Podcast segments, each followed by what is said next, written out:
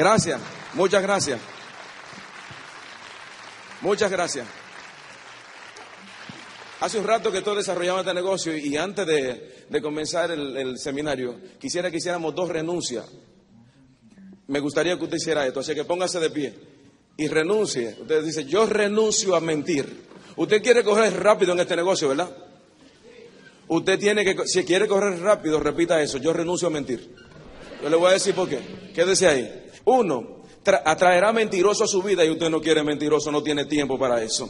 Yo renuncio a mentir. Tremendo, dése un aplauso.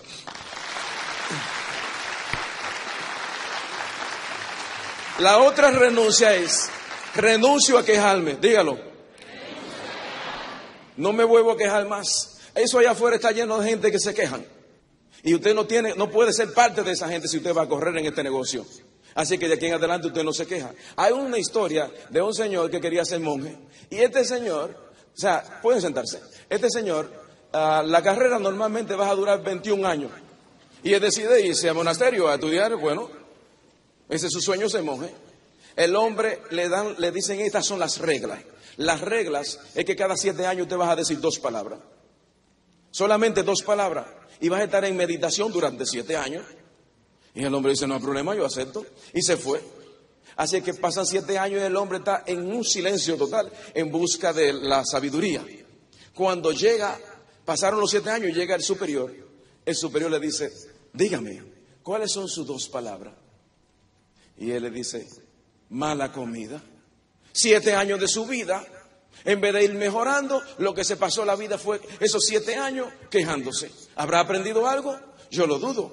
Así que el alba se retira y lo deja por siete años más. Siete años más tarde, el superior regresa y le dice, dígame cuáles son sus dos palabras. Y él le dice, ah, camadura. Siete años más tarde, primero mala comida, segundo camadura. Catorce años de su vida quejándose. ¿Habrá aprendido algo? No, definitivamente no. Pasan siete años más tarde en silencio. Estamos hablando de 21 años cuando se suponía que ya debiera estar lista a eh, graduarse. Y cuando viene el superior y le dice, dígame, ¿cuáles son sus dos últimas palabras? Él le dice claramente, me voy. Dos palabras nada más. Ah, naturalmente, si tenía siete años quejándose, ¿qué tú esperabas? ¿Tú crees que esa persona habría aprendido algo?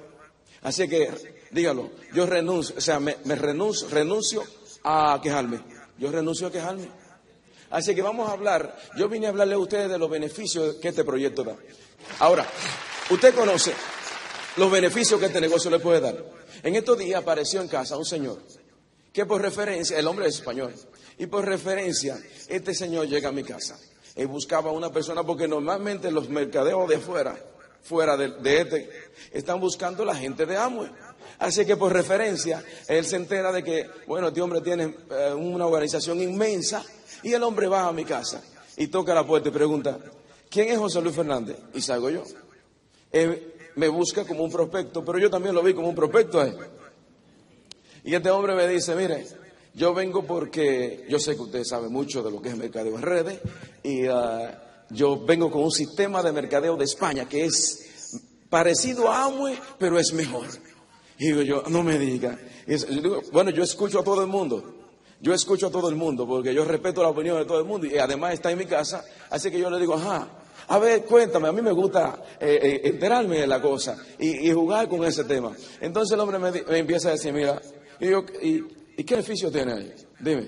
Y él me dice, bueno, eh, tú te ganarías un 50% de lo que tú vendes. Y yo, ajá. ¿Y cuál es el cheque? Bueno, estamos trabajando con una tabla de ganancia. No está terminada 100%, pero me dio ahí una, cifra.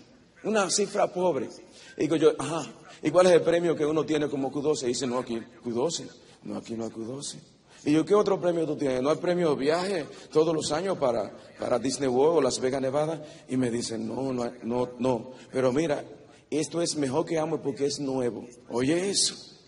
Entonces yo le digo a él, eh, ¿tú me puedes escuchar un par de minutos? Y él me dice, si no hay problema. Y digo yo, mira, déjame hablarte un poquito de los beneficios que yo tengo. Entonces, al fin de cuentas, decidimos. ¿De acuerdo? Entonces yo le digo, mira, Yo tengo el beneficio de que los productos son biodegradables, que tienen garantía de satisfacción. Yo tengo ese beneficio en mi, negocio. Yo tengo el beneficio de que las personas nuevas en este negocio puedo ofrecerle 50 dólares por tres meses que la corporación le da si hace, uh, cumple con las reglas que la corporación tiene. Yo tengo ese beneficio. Y el tipo sigue mirando. Yo le digo, yo tengo el beneficio de que si hago fast track auspicio tres nuevos, gano 300 dólares por hacer esa estructura. Tengo ese beneficio. Yo tengo el beneficio de que si ayudo a tres personas que se ganen ese dinero, a mí me dan mil dólares como Fatra Plus. Yo tengo ese beneficio. Yo tengo el beneficio de que me dan 75 dólares como mentor por ayudar a una persona que se gane 300 dólares. Yo tengo ese beneficio. Yo tengo el beneficio de que como Q12, como platino, me gano un viaje a la corporación más 2.500 dólares. Yo tengo ese beneficio. Yo tengo el beneficio de que como Q12 me gano un viaje a Disney World a la Vega Nevada. Yo tengo ese beneficio. Yo tengo el beneficio que como Esmeralda soy libre, no tengo que trabajar más nunca en mi vida y soy Esmeralda. Yo tengo ese beneficio. Ahora, yo le digo al tipo, eh, yo le pregunto al tipo que está ahí sentado y le digo, ah, ¿qué tú opinas? Eso, lo que pasa es que Amway tiene 50 años y yo le digo, yo tengo ese beneficio de estar en una empresa que tiene 50 años. Ah, ahora, ¿qué tú harías? Bueno, sigue ahí. Yo tengo ese beneficio. Ahora, tú tienes que saber todo eso porque tú quieres correr rápido. Yo no conozco a nadie que haya tenido éxito que lo haya tenido acostado en la casa o descansando o haciéndolo cuando le da la gana lo que yo conozco, las personas que yo conozco que han tenido éxito, en algún momento han tenido que sudar incluso lágrimas de sangre han tirado. ¿Entiendes?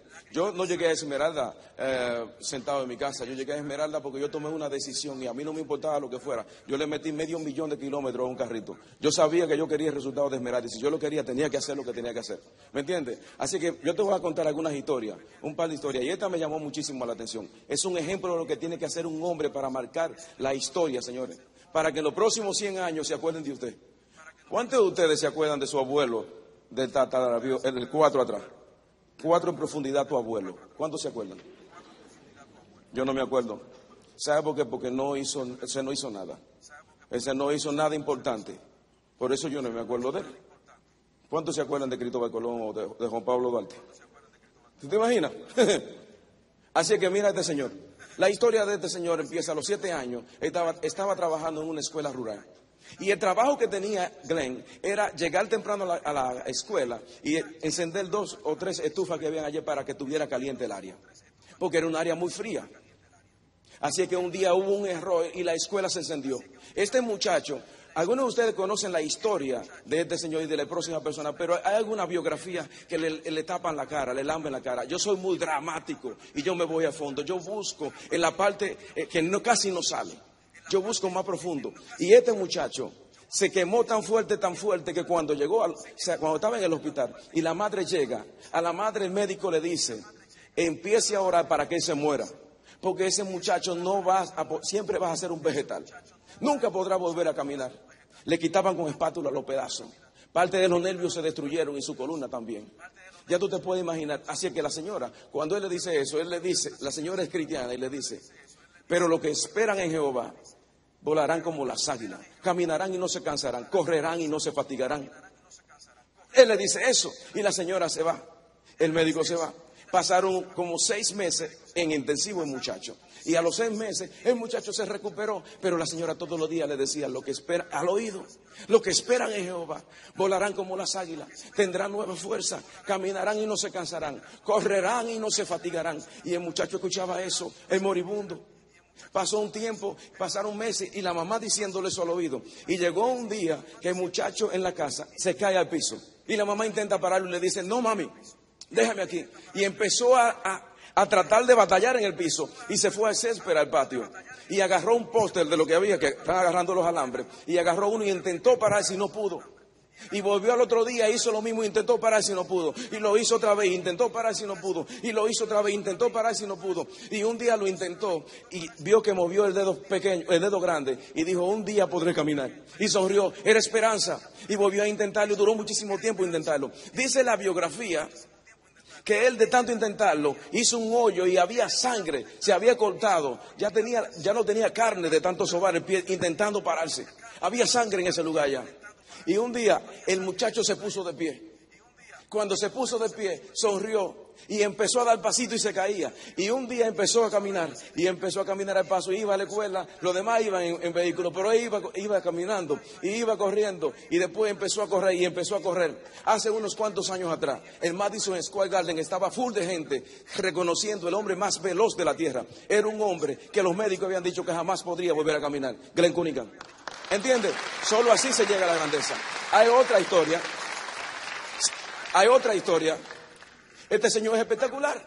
Ustedes conocen a este señor, pero yo me fui en lo más profundo y busqué más profundo. ¿Qué hay allí? ¿Cómo fue que este hombre, ciento, mil ciento siete no le dijeron a este señor? Algunos especulan un poco más. Mil ciento siete no, pero oye la historia de este hombre. Este hombre en alguna ocasión estuvo en buena. A los 65 años, el hombre se, se, vio en una quiebra tan potente, tan grande, que se fue a vivir a una estación de camioneros. Él no iba a trabajar, él vivía ahí en ese lugar. 65 años, tenía artritis, caminaba de esta manera. Ya cojo, enfermo y no tenía dientes. Y tampoco tenía un peso. El hombre lo que tenía era para comprar un pollo. Así que como él tenía una receta riquísima y unos sazones, él empezó a freír ese pollo y a vendérselo a los camioneros. Y la cosa empezó a ponerse buena. Porque a los camioneros les gustó el sazón. Y todos los días freía el pollo y se lo vendía a los camioneros. Y llegó un camionero y el camionero me imagino que agarra un muro de pollo y se lo está comiendo y le dice una palabra a este hombre. Le dice, oye, esto está buenísimo, pero ¿por qué usted no se consigue un préstamo? Él estaría ocupado así y de repente no... Escucho, ¿qué? Un préstamo. Sí, para que se ponga un restaurante. Y hizo esto, miró así. ¡Wow! Como dice Hugo, díganlo ustedes. ¡Wow! Un restaurante. Y ahí comenzó este hombre a buscar banco por banco un préstamo. Pero cuando va al primer banco, el, gerente le hace un estudio, lo escanea y le dice, pero dime tú, ¿usted quiere montar un restaurante? Si yo quiero montar un restaurante, tengo el mejor sazón del mundo para, el pollo. Dice, pero 65 años le debe año al cementerio, tiene artritis. No, por favor, ¿quién va a pagar? No, ¿Tiene garante? No, no tengo garante. Y lo mira y dice, no, Definitivamente no. Y va a otro banco y le dicen no. Y va a otro banco y le dicen no. Y va a otro y le dicen no. Y le dicen no. Y le dicen no. Entonces, esos son mil siete veces y lo tengo que decir todo. Usted me ayuda. Y fue a ese banco y le dijo. Y fue a este banco y le dijo. Y fue a este y le dijo. Está bueno, ya está, aprendieron rapidísimo. Dese un aplauso. Entonces, mira qué pasa. Llegamos al mil, al mil, al mil cinco. Y en el 1005, ya este hombre le dice, lo pone, lo, imagínate, habían dado el país entero. Todos los Estados Unidos, me imagino que lo habían dado, buscando un, que le prestaron un banco porque tenía un sueño. Y él no iba simplemente por una idea. Ya había entrado al restaurante, ya él lo había visto, esa era la razón. La potencia que tenía en su visión era lo que lo hacía moverse. Así que el hombre, cuando se enfrenta a este banquero, el banquero lo hace, lo hace aterrizar. Y le dice, pero es que usted tiene que traer evidencia. Dicen, ¿evidencia? Sí, tiene que traer evidencia. Y entonces le dice, bueno, mañana yo vengo. Y vino. Imagínate, yo me imagino que fue y buscó un pollo y lo trajo vivo porque no lo podía llevar. Y me imagino que iría con el pollo. Yo me imagino eso. Yo visualizo todo. Y el pollo, el tipo con el pollo al hombro. Y cuando va, ¡ah! y le dice, pero, ¿qué es esto? Dice, esa es mi evidencia. Y dicen, no, y le dijo que no, y fue donde otro y le dijo que no. Entonces llegó a un banco en donde había un señor que tenía 65 años. Oye bien, era, tenía problemas de artritis y tampoco tenía dientes. Ese era el gerente. Y el gerente lo miró y se puso en su lugar y le dijo, tiene préstamo aprobado. ¿Entiendes? Él pudo retirarse gracias a la convicción y a la actitud y, y al carácter que ese hombre desarrolló Hoy en día hay miles de restaurantes y miles de personas que comen y todos los días dicen, gracias que ese hombre tuvo los pantalones para hacer, eh, soportar mil y pico de no. ¿Cuánto no tú estás dispuesto a soportar para ganarte, para desarrollar tu futuro? ¿Cuánto? Todo lo que sea necesario, ¿verdad? Así que lo único, el único límite del mañana está en nuestra duda de hoy. Tiene que salir lo más rápido de ahí. La gente se vuelve polvo en ese lugar. Así que salga de ahí, por eso le puse las imágenes. Tú no tienes tiempo para dudar. Tienes que tener una determinación agresiva. Yo le dije a uno de los muchachos, cómprate un martillo pequeño. Tú vas a hacer lo que te voy a decir. Y si tú no lo logras, tú te das un martillazo todos los días en un dedo. En serio, tiene que hacerlo. Usted tiene que hacerlo así. ¿Sabe por qué? Y te, te vas a dar un martillazo en el dedo. Y tú vas a decir, duele. Y yo te pregunto si duele, tú me vas a decir que duele. Pero yo te voy a decir una cosa que duela más que llegar a los 65 años de baratado y tener que trabajar como guachimán. ¿Me entiendes? Así que más te vale que tú cumplas con la meta, eh, con esta meta. Entonces, mira, eh, no se sientan más si soy agresivo. Yo, no se está sintiendo más, ¿verdad que no? Eh, escucha, mira esto. Esto es lo que tú vas a hacer. ¿Dónde me pusieron mi bolita? ¿Están aquí? Mira esto. Ya, ya lo tengo, ya lo tengo. Esto es lo que tú estás buscando. Tú necesitas personas que reboten. Y yo le llamo a eso personas que rebotan. Es una persona que entra en negocio y no importa los problemas que vengan, esa persona sigue para adelante. Esa persona sigue para adelante, que está lloviendo, yo voy para el Open, que, que no al dinero, nada más de dinero es la leche o comprar el paquete de mes, yo compro el paquete de mes. Aprende a rebotar en las situaciones. Y tú estás buscando ese tipo de personas. Yo le llamo a ese tipo de personas. Esa es la gente que tú tienes que encontrar en este negocio. Si tú quieres avanzar en este negocio, si quieres desarrollar estructura y quieres ser libre algún día, tú tienes que buscar personas que reboten, pero el primero que tiene que rebotar eres tú. Allí no puede haber ningún tipo de excusa. ¿Me entiendes? Ahora, ¿cuál es el problema? Que en algún momento tú ves a alguien y te enamoras de él, tú dices, ese tipo rebota, ese es el que yo necesito para, para hacer este negocio. Y el tipo no ha entrado y de repente el tipo entra en negocio. Y lo que pasa es que cuando tú lo lanzas, el tipo se queda porque él no rebota. Ahora tú intentas que el tipo rebote y comienza a perder el tiempo, a dar vueltas, rebota. Y comienza a decirle, pero rebota, mira, tú tienes que hacerlo así. Y intenta, pero el tipo no rebota. Ese no rebota, señores. No importa lo que usted haga, ese no va a rebotar, tiene que salirse déjelo allí y busque la persona que sí rebota. ¿Me entiendes? Ahora, y esto es lo que usted va a hacer. Lo número uno era dar gracias. Dar gracias a Dios por las bendiciones, por todo. Le dé 15 minutos y tú lo vas tachando. Escuchar por lo menos un audio. Y esto me fascina a mí. Porque yo no, no, a mí no me gustaría que la gente escuche un audio. Yo quisiera que escuchara tres o cuatro o cinco audios por día. Porque es demasiada cosa negativa. Y en estos días me dice un tipo, pero tú te estás volviendo loco. Y digo yo, ¿qué fue lo que tú entendiste? dice, no, que tengo que escuchar tres audios al día. Y yo, no, tienes que escuchar seis. Y dice, no, no, no, no. Seis audios al día. Yo, no, yo dije doce. Y dice, pero tú te estás volviendo loco. Y dice, ¿por qué? Porque tú me estás diciendo 12, no, dije 24. Y dice, ¿tú sabes por qué? Porque mientras usted más se queja, más basura tiene que limpiar en la cabeza. Así que tiene que escuchar muchísimo más de ahí todavía. Así que la llamada al equipo de apoyo, llamada personalizada a tu equipo todos los días, todos los días tú tienes que hablar con tu equipo de apoyo allá arriba y explicarle cómo va la cosa, qué es lo que han hecho, cómo va todo. La llamada para contacto, y esto es tremendo aquí. Yo, cuando arranqué en este negocio, ustedes van a ver la historia, yo ni siquiera tenía zapatos. Yo no me podía dedujo de lo que está haciendo Jay ahí, de doblar los pies, porque yo tenía un hoyo ahí grandísimo. En mi casa no se, esa, esa cajita de la pasta dental, eso no se botaba. Eso se guardaba con mi nombre en una esquinita para ponérsela abajo a los zapatos. Eso era sagrado. Entonces, hoy en día, hace dos meses, yo estaba con mi hija y estaba en una agencia con mi hija comprándome una jipeta. Y no toda jipeta, me compré una máquina de jipeta, no tengo que mirar para atrás. Así que de adelante yo veo todo. Me dice, detente José Luis mal, si algo de atrás. No tengo que coger el teléfono, eso estaba quedado ya. Así que yo hablo por ahí, por la jipeta. Tiene música por satélite, tiene tres filas de asiento en piel. Es una cosa increíble, eso suena lindísimo. Yo sé que aquí hay muchísima gente que son ricos, que tienen jipeta, pero yo nunca lo tuve, no es así.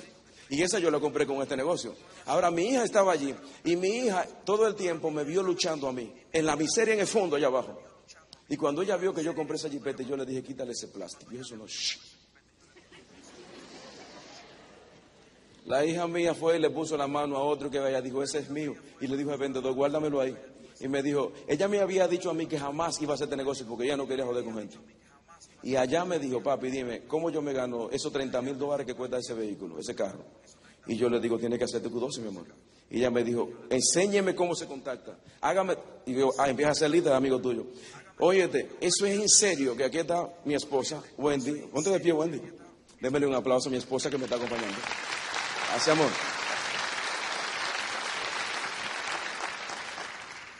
Le digo ella porque ella estaba ahí y ella me dice, eran como las 12 o las 2 de la tarde, por ahí más o menos, y me dice, papi, ¿cómo entonces empiezo a llamar a la gente? Y yo, tú haces esto, lo llama, te presenta y, le, entonces hace la cita para ellos. Entonces me dice, voy a ensayar con usted. Se fue a la habitación y cuando en la habitación agarra el teléfono y me dice, y suena el teléfono, yo digo, convención ya, con esa actitud agresiva y ella me dice, ah, ah, ah, papi, soy su hija. Y roba. Es duro, pero eso hay que vencerlo porque hasta que tú no, no, matas a todos esos gigantes que están allí, no vas a crecer. Así que ella vuelve a agarrar el teléfono y vuelve y me llama. Convención ya.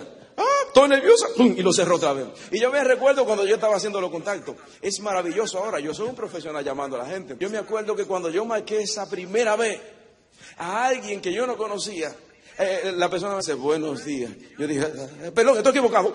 Y lo cerré. Y lo volví a intentar hasta que me hice un profesional. Así que ese es el número 5. Estamos en el 6 ahora. Llamada a cliente todos los días. Tiene que hacer eso. Ese es el examen que tú tienes. O sea, tú te guías por esto todos los días porque tú quieres ser esmeralda. Llamar a, llamada de seguimiento, confirmación de cita. Ese es el número 7. El 8, nuevo contacto todos los días. Todos los días tiene que hacerlo, todos los días. Presentaciones todos los días, que ese es el 9. Presentar el plan todos los días. Demostración de producto el día 10. Poner metas a tu equipo de apoyo. Revisar el avance de tu negocio, de la misma, con tu gente. Todos los días tiene que hacerlo. Y todos los días debe mover un ticket de seminario. Óigame bien, si usted va a correr para Esmeralda, usted necesita 30 tickets, llevárselo hoy. ¿Por qué razón? Porque si usted va a hacer esto, todos los días tiene que colocar un ticket. Entonces necesita colocar 30 tickets en tu negocio. Ahora tú te imaginas la explosión que tu negocio vas a tener si tú haces eso. Ahora, el problema es que tu nivel de creencia llegue a tal nivel para que tú puedas comprar los tickets. Ahora, yo te voy a decir algo. En el momento que tú compras esos 30 tickets, el mundo entero, el universo, ya se dio cuenta que tú estás decidido y las aguas empiezan a abrirse. ¿Usted entendió eso? Eso, eso no falla. Taller de inicio, o sea, experiencia de marca, ese es el número 13. Todos los días tú vas a hacer eso. Si no hiciste una, mañana te diste cuenta que no hiciste una, entonces comenzaste de nuevo. Y no importaba que así un mes, ya tú volviste a comenzar. ¿Ya entendiste? Tiene un tiempo perdido. Así que si mantiene esto, usted se va a ir esmeralda para septiembre. ¿Quién es que lo va a hacer? ¿Todavía? Es, ay, pero son guapos, désenlo. Sí. Así que tú no tienes tiempo para perder, porque queda poco tiempo y tiene que utilizar todas las herramientas que hay, todo lo que tiene tu equipo, que es escuchar los CD, que es leer los libros, que es estar en los seminarios, que es estar en la convención. Tenemos una convención especial que tiene un equipo de apoyo increíble, equipo de apoyo con todo que te va a estar asesorando. Yo hace unos años estuve en una convención en Aruba y te voy a hablar de lo que se llama la asesoría que uno tiene, porque la tenemos y no nos damos cuenta del valor que tiene esto. Yo estuve en una convención de liderazgo, liderazgo en, Aruba y usted estuvo allá. Óigame bien. Y en esta reunión de liderazgo, yo vi que llegó un señor en Poloche y entró a esa reunión. Yo en mi vida había visto esto. Yo lo que estoy pensando es que este hombre se equivocó de salón. Es un hombre de cincuenta y pico de años y llegó con una muchacha como de 23 o 24, 23 años para abajo. Son americanos y se meten ahí o se equivocaron. El hombre se me sentó al lado y yo vi el reloj que el tipo tiene. Es un reloj de esos que cuestan como 120 mil dólares, más o menos. Yo lo conozco porque he visto muchos diamantes que tienen de eso y, he estado con ellos. Y yo soy un fanático de los relojes. Y cuando alguien que tiene un reloj así, yo se lo quito para ponérmelo. Y me lo pongo un rato. Yo soy un fanático de los relojes. Me gustan los relojes. Yo estuve hace unos días en Bávaro y fui a una tienda en donde tienen relojes allá. Y, me, y veo un reloj, pero una máquina, un roller, es rodeado por fuera de esmeralda y zafiro, y adentro tiene como 60 diamantes. Y yo me pongo ese monstruo. Y cuando me lo puse, entonces cometí el error de preguntarle a la mujer. Pues a mí me cayó un nerviosismo como, los moquitos esos que tienen más de Parkinson. Eso la mujer me dijo cuesta 65 mil dólares. Yo no me lo pude quitar. Yo dije, mire, haga el favor, quítemelo usted. Sí, y puse la cara así. Esos son sus problemas ya. Pero tú te imaginas 65 mil dólares. Así que este señor se me sentó con ese reloj ahí al lado. Y me llamó la atención eso. Y me quedo mirándolo y sí vea. Y de repente llamaron a este señor. Era como Gary Snalde o... Sí, sí, sí, así que llama. Y este tipo es doble o diamante ejecutivo. Y este hombre se para y empieza a hablar. Le tocaba hablar de asesoría. Y el tipo está explicando. Él dice, yo tengo una constructora de construir edificios. Y yo le pago a un señor para que me asesore una hora por semana 40 mil dólares. Óigame bien, es un diamante ejecutivo. 40 mil dólares yo le pago para que se siente conmigo una hora a la semana. Ahora, yo te tengo que explicar algo. La única razón por la cual yo pago 40 mil dólares a esa persona para que me asesore una hora es porque yo tengo asesores en el negocio de Amway que me llevaron a diamante y me asesoraron cómo hacerme millonario. Y son los mismos asesores que tú tienes. ¿Usted tienes esos asesores? Así que esa parte es sumamente importante, porque tú empiezas a correr en el negocio, pero eh, de repente puede haber cositas que no están funcionando. Y si tú no estás buscando la asesoría con la persona correcta, entonces puede haber un caso allí de estancamiento. Así que necesitas estar asesorándote. Buscar información con tu equipo de apoyo todo el tiempo. Hay una historia que quiero contarle a ustedes. Eh, es una fábrica de, de embutido. En esta fábrica de embutido trabajarían aproximadamente unas 3.000 personas. Ah, todos los días bueno, ustedes saben que todas las compañías tienen una persona que, está ponchando tarjeta.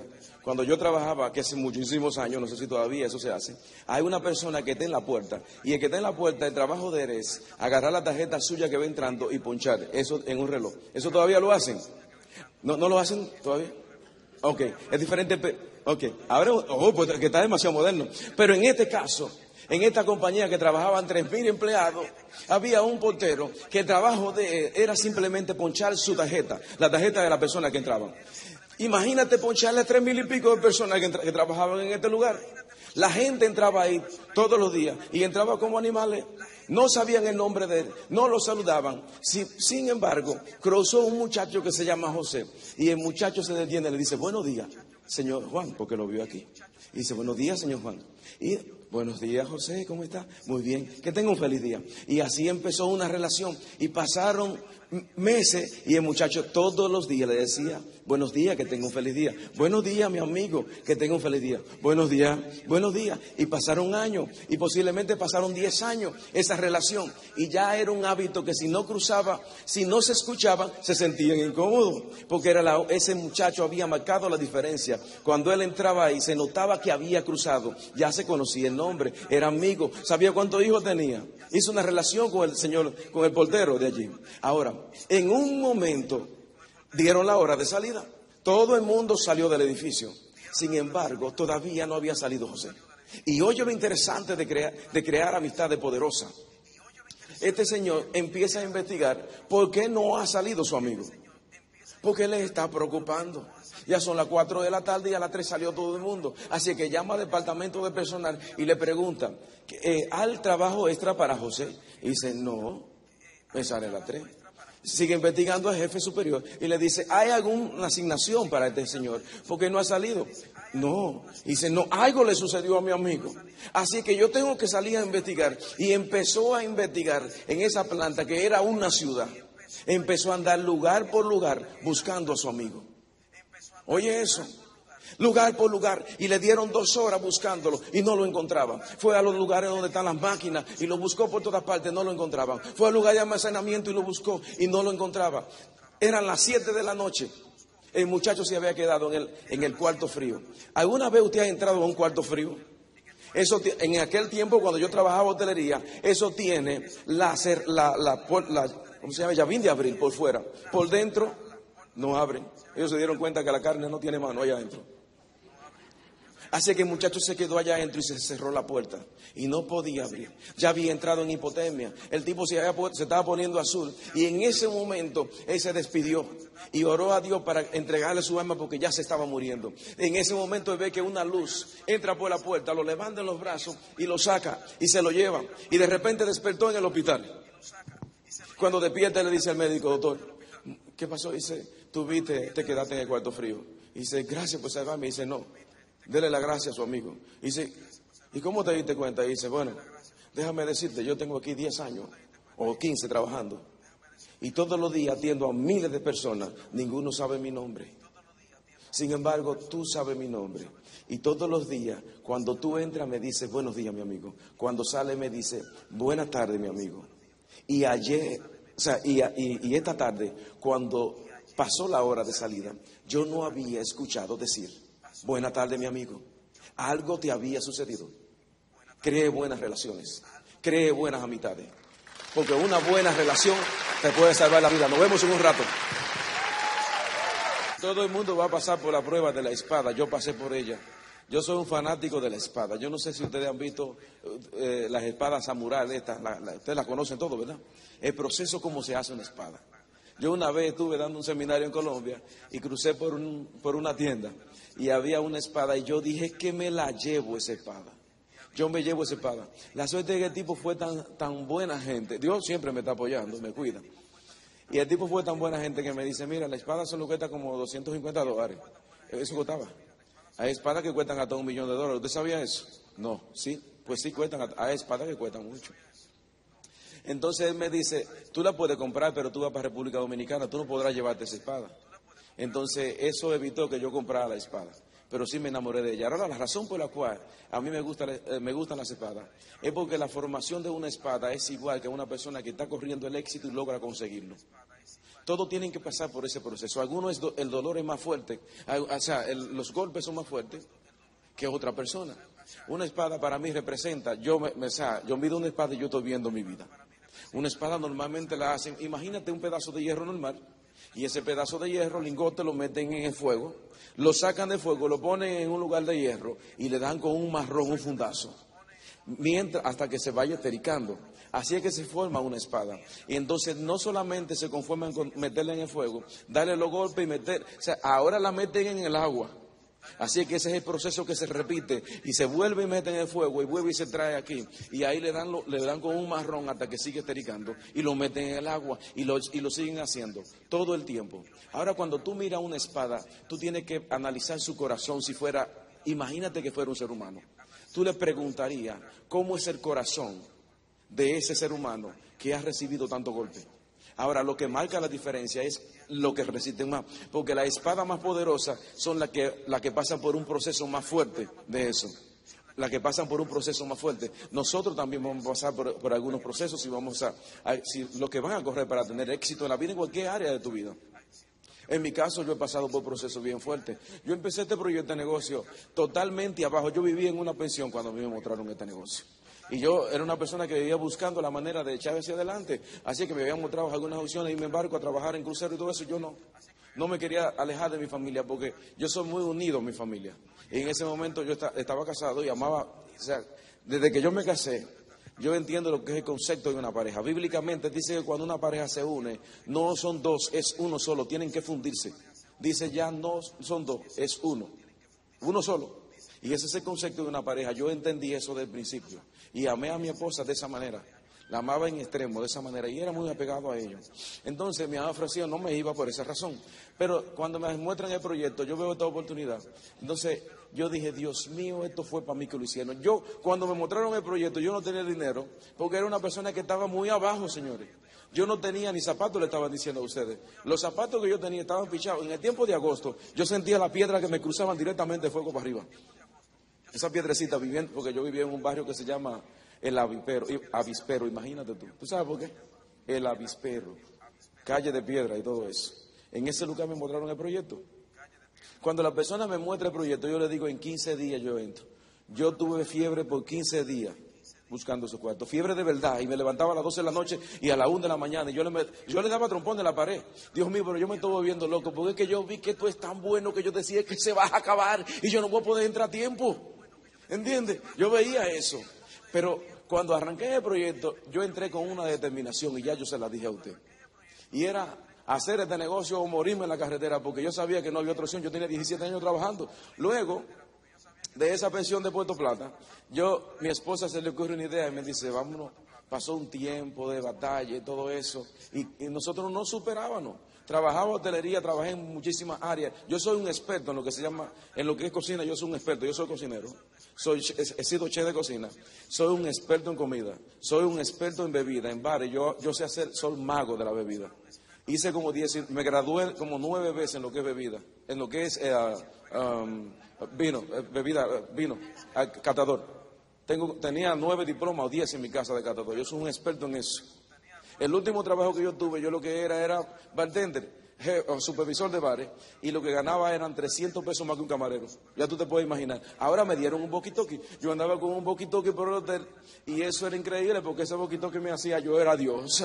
Ah, y cuando iba cruzando por hacerme importante, ah, comunícame con P1, P4, 300 pesos y tenía que trabajar dos horas. O sea, dos turnos, dos turnos, no uno, sino dos turnos. Yo te estoy hablando del 97 por ahí, 28 por ahí. Así que mi esposa se le ocurre la idea de decirme, mira, vámonos para Sosúa, José Luis, porque la cosa está mala. Yo que ganaba eran 3.700 pesos y, por lo menos necesitaría 7 o 8 para vivir en ese entonces. Y ya tenía los tres hijos, estaban chiquiticos. Así que ella me dice, vámonos a Sosúa y nos vamos a la casa, a la casa de, de mi mamá, me dice. Y la casa de mi mamá es una casa de, eso la tiene 95 metros, ya tú te puedes imaginar. Ahí empecé yo este negocio. Porque ustedes me escuchan que le estoy hablando y me ven con esta seguridad y me ven con, con traje caro, porque esto es un traje caro, como dice el tío. Me ven bien vestido y a lo mejor se pueden estar pensando, no, es que esa persona todo el tiempo ha sido así, a lo mejor está... Señores, yo vengo de bien abajo. Mire esta fotografía. Así que mi esposa se fue a esta se fue, da la próxima. Se fue, nos pusimos de acuerdo para que ella se fuera a la casa de la, de la mamá de ella. Y esa era la casa. El piso era de tierra y la casita, adelante, fíjate que tiene hojelata arriba. Y por la parte de atrás todo era eh, ah, eh, la hojelata esta, que el, bidón es de hacerte que cuadrado, ¿te acuerdas de ese? Ese, eso es lo que tiene atrás. Y el piso es de tierra y solo está dividido con una cortina grande. Así es que cuando mi esposa llega allá, cuando todos se acuestan, ella lo que tira es un colchón en el piso adelante. Y esto estoy hablando a ti de 97, de 98, yo te estoy hablando allí. Te estoy hablando del 98, yo no me quise ir porque a mí me da vergüenza irme. o sea, yo había fracasado como esposo. Entonces yo me quedé en una pensión en Puerto Plata y llegó Navidad. Y esa Navidad yo me acuerdo que estuve llorando el día entero 24. El 24 yo no salí, yo escuchaba a los niños tocando bocina, yo estaba llorando en la habitación y me quedé ahí el día entero y la noche entera porque yo sabía que los hijos míos no tenían nada, ni una coneta. No hay cosa material. Tú me, o sea, Tú me puedes decir a mí, pero bueno, un solo día en Navidad. Ahora mismo nosotros, yo tengo un ministerio que se llama Ministerio de Oración Luz y Vida. Ah, ah, ya le expliqué que hay una página que está a través de Facebook. Y eh, en este ministerio yo empecé dando, uh, bendiciendo la vida de una o dos o tres parejas. Y el año pasado nosotros estuvimos, o sea, llegué 23 y vamos a visitar personas que son, que tú sabes que están en esa situación que yo estaba. No hay cosa más maravillosa que esa. El año, el año antepasado nosotros eh, estuvimos haciendo eso aproximadamente con, bendecimos la vida de ración de comida aproximadamente de 300 eh, personas o 150, no me acuerdo ya. Pero este año que pasó, más o menos 1080 personas, nosotros le dimos ración de comida a gente muy pobre. ¿Te gustaría hacer eso? A través de ese ministerio. Ahora, yo hago eso porque puedo hacerlo. En aquel tiempo yo quería que alguien hubiese hecho eso conmigo. Y tú me puedes decir, amén Navidad, pero solamente un solo día puede, ese solo día te destruye la vida. Si tú no puedes cumplir con tu familia ese solo día. Así que ahí estaba yo. Ese soy yo y esa, es la hija mía, esa que está ahí. Yo siempre le cuento, cuando yo estoy dando conferencias hace muchos años, yo digo que yo tenía una fotografía en mi casa que cuando llegaba a mi casa, yo le decía, bendición si un papá, porque pensaba que era papá mío, soy yo. Ahora que yo estoy más joven. Es increíble. Así que ahí tú me puedes ver a mí, una cosa espectacular. Déjame la siguiente. La cosa empezó a mejorar. Así que empecé a trabajar en el negocio. Y yo me acuerdo, voy atrás, voy atrás, por favor. Cuando yo estaba en esta situación ahí, ahí fue que yo tomé las decisiones más agresivas de mi vida. Yo me acuerdo que un día llegó el seminario y yo no tenía un peso, ya yo estaba haciendo el negocio.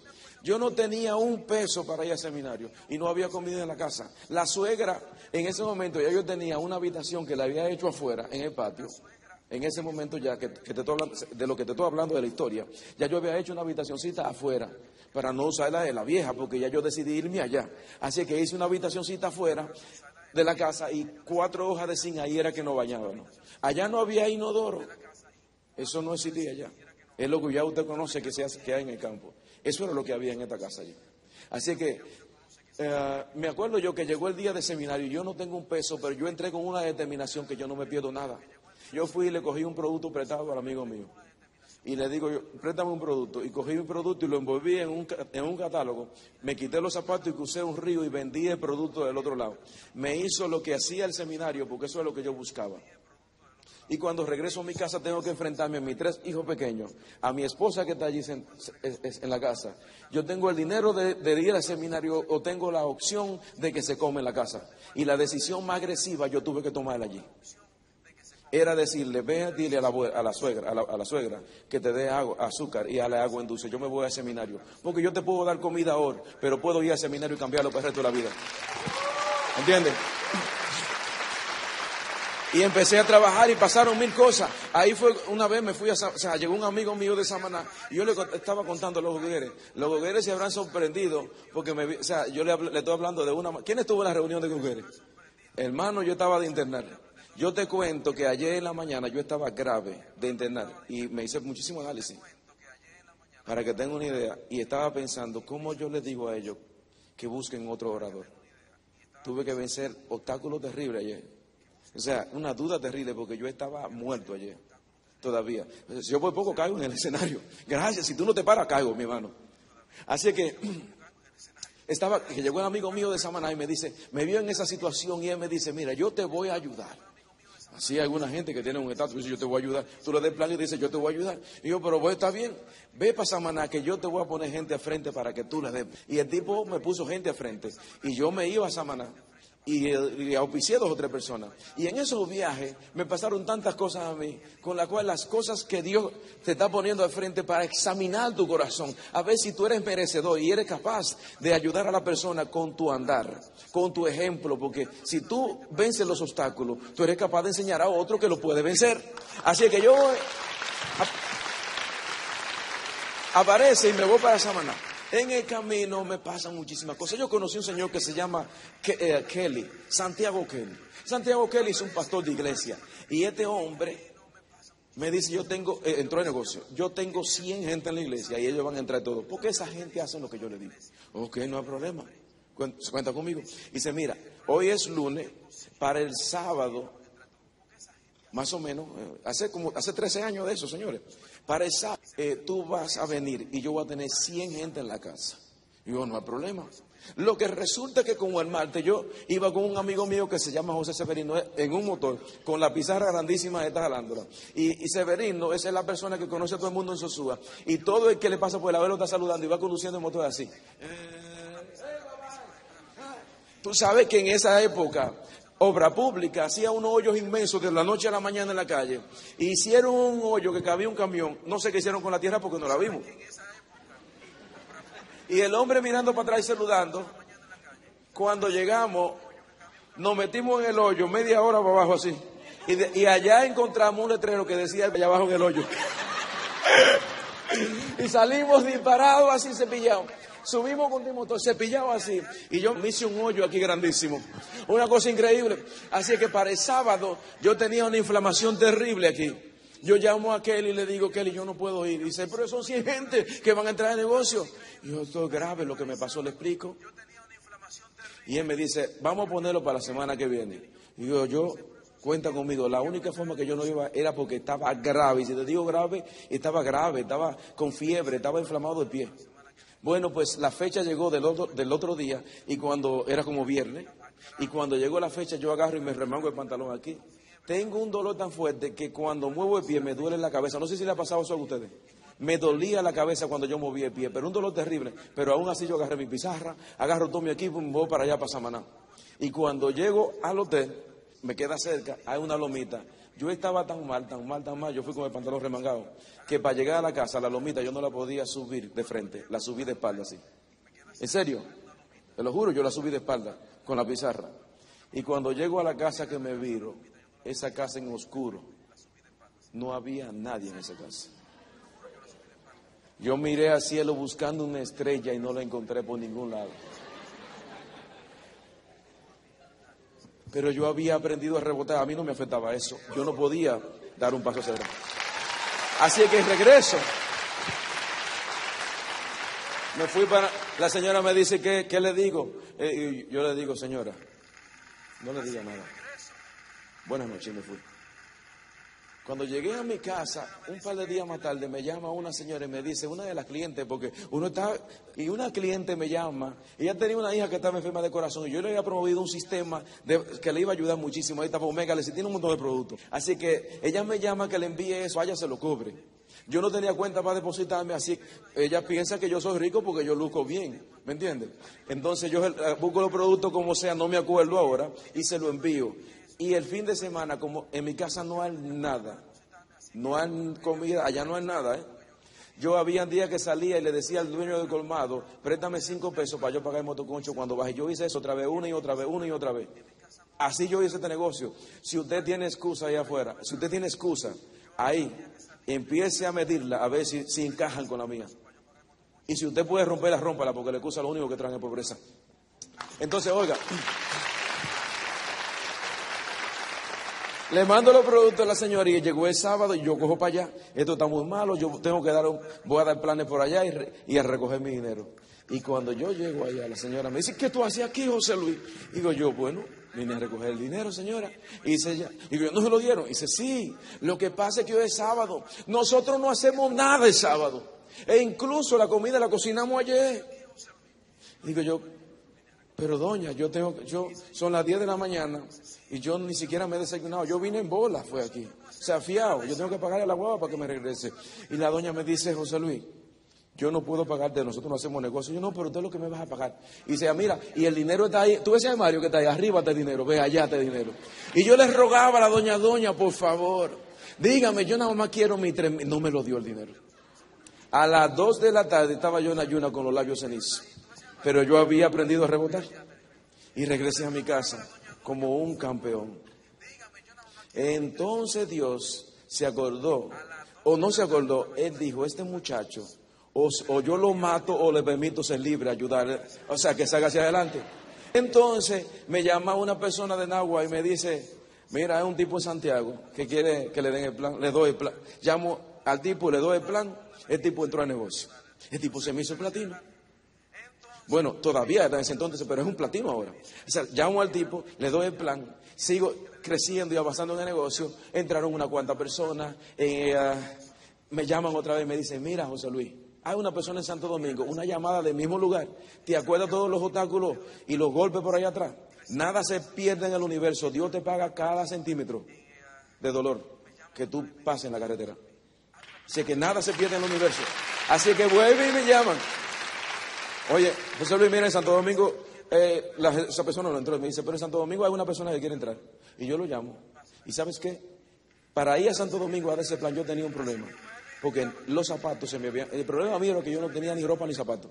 Y en este caso, los zapatos tenían problemas. Ahora yo miro, tengo un traje más o menos, pero no, los zapatos no están altos para ir para allá. Porque el hoyo está muy grande ahí abajo. Entonces yo me pongo a pensar, no tengo dinero, hay que ir a dar el plan. Ese plan hay que darlo, porque el tipo va a entrar. Entonces yo había visto como a un kilómetro unos zapatos que costaban 75 pesos en una pulga que había ahí. Los zapatos, el único, me gustaban, yo lo había visto varias veces, a mí me gustaban esos zapatos, unos zapatos bellísimos. El único problema es que yo soy nueve y ellos eran siete.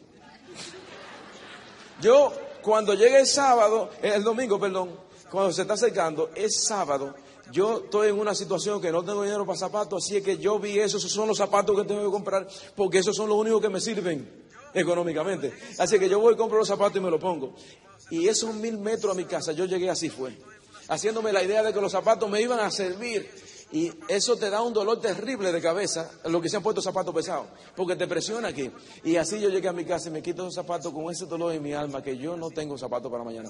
Entonces, devuelvo los zapatos y me dan los 75 pesos. Y le digo a la esposa mía en ese entonces, oye, ¿dónde tú tiraste los zapatos que yo mandé a botar hace seis meses? Había mandado a botar unos zapatos, eran como de militares, pero ellos se habían comido de este lado. Y cuando me paraba se veían así, porque estaban dos hijos. Y ella lo metió en el zafacón de la ropa sucia. Y cuando lo fue a buscar, los pobres eran negros y estaban, estaban verdes, una lama por encima. Y me trae los zapatos. Y yo agarro con los 75 pesos, compro una lija y una cegueta. Y lo puse el nítido. Y qué zapatos que me salieron buenos. Estaban nuevecitos. Así que me fui a dar el plan a Santo Domingo. Y para que tú tengas una idea, ese tipo de Santo Domingo entró en negocio y con ese yo me fui a esmerar. ¿Entiendes? Imagínate que yo hubiese puesto la, excusa de decir que yo no puedo ir porque yo tengo que comprar leche. Que yo no puedo ir porque no puedo ir al seminario porque debo darle comida a mis hijos. El hombre que está pensando de esa manera, ahí se morirá. De esa manera no se debe pensar. Así que yo vencí esos obstáculos. Yo aprendí a rebotar. Y es la única manera que tú puedes llegar a alcanzar nivel en este negocio. Las cosas empezaron a suceder. Y ahí me compré mi primer carrito. Es, ese carrito estaba nuevecito cuando yo lo compré. Eso era una cosa que no dormía nadie en la casa. Le pasaban la mano a toda hora. Y empezamos a trabajar y a darle duro. Entonces me enfoqué en Esmeralda y le metí medio millón a ese carro y llegué a Esmeralda. ¿Usted sabe lo que es meterle medio millón de kilómetros a un vehículo? Yo no pongo excusa, yo no tengo agalla. Entonces, la vida ha mejorado muchísimo ya. Ya les dije a ustedes que, o sea, tenemos la proyección de la casa. Yo me compré un terreno bellísimo en Sosúa. o sea, una urbanización carísima, cara. Y en esa urbanización me compré cuatro solares, uno aquí, otro allá, otro aquí y otro allá, que agarre esta calle y aquella calle, porque me cansé de vivir en Estreché. Y como yo vivía en Estreché tanto tiempo, como aprendí a rebotar y empecé a hacer productividad y a producir dinero con este negocio, pues ya creo que me merezco eso. Así que tenemos la casa ya planificada para empezar el año que viene. Ya el terreno está.